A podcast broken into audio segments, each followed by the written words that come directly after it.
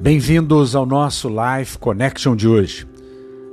Atos capítulo 2, versículo de 1 a 4 nos diz: Ao cumprir-se o dia de Pentecostes, estavam todos reunidos no mesmo lugar. De repente, veio do céu um som, como de um vento impetuoso, e encheu toda a casa onde estavam assentados. E apareceram distribuída entre eles línguas como de fogo, e pousou uma sobre cada um deles todos ficaram cheios do Espírito Santo e passaram a falar em outras línguas, segundo o Espírito lhes concedia que falassem.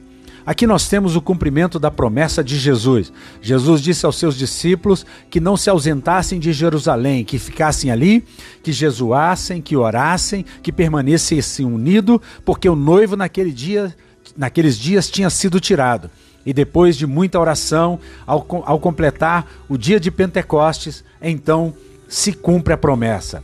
O Espírito Santo vem do céu, não é algo do homem. Ele vem da parte de Deus e ele vem como ruach, como vento impetuoso e enche a casa onde eles estavam assentados. Mas mais do que isso, aparecem distribuídas entre eles línguas como de fogo e pousa uma sobre cada um deles. Ou seja, o Espírito Santo agora já não está sob eles, mas dentro deles.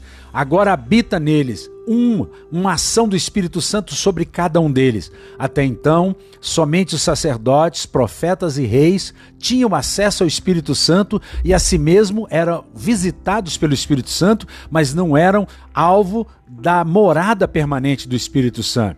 Jesus andou com seus discípulos, mas somente no final da caminhada é que Jesus soprou sobre eles o Espírito Santo e a si mesmo não foi o batismo com o Espírito Santo que só acontece depois que Jesus é glorificado nos céus, que ele vai aos céus. E aí então eles são cheios do Espírito Santo. E quando você é cheio do Espírito Santo, a, o que acontece naturalmente é que você fala numa língua que você não conhece, em outras línguas, segundo o Espírito lhe concede que você fale. Algumas pessoas dizem que aqui não era língua estranha porque eles falavam no idioma que o outro entendia.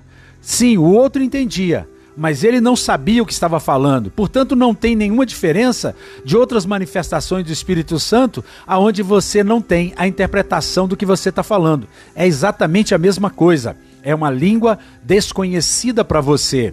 A sua mente fica infrutífera, mas o seu espírito fala com Deus.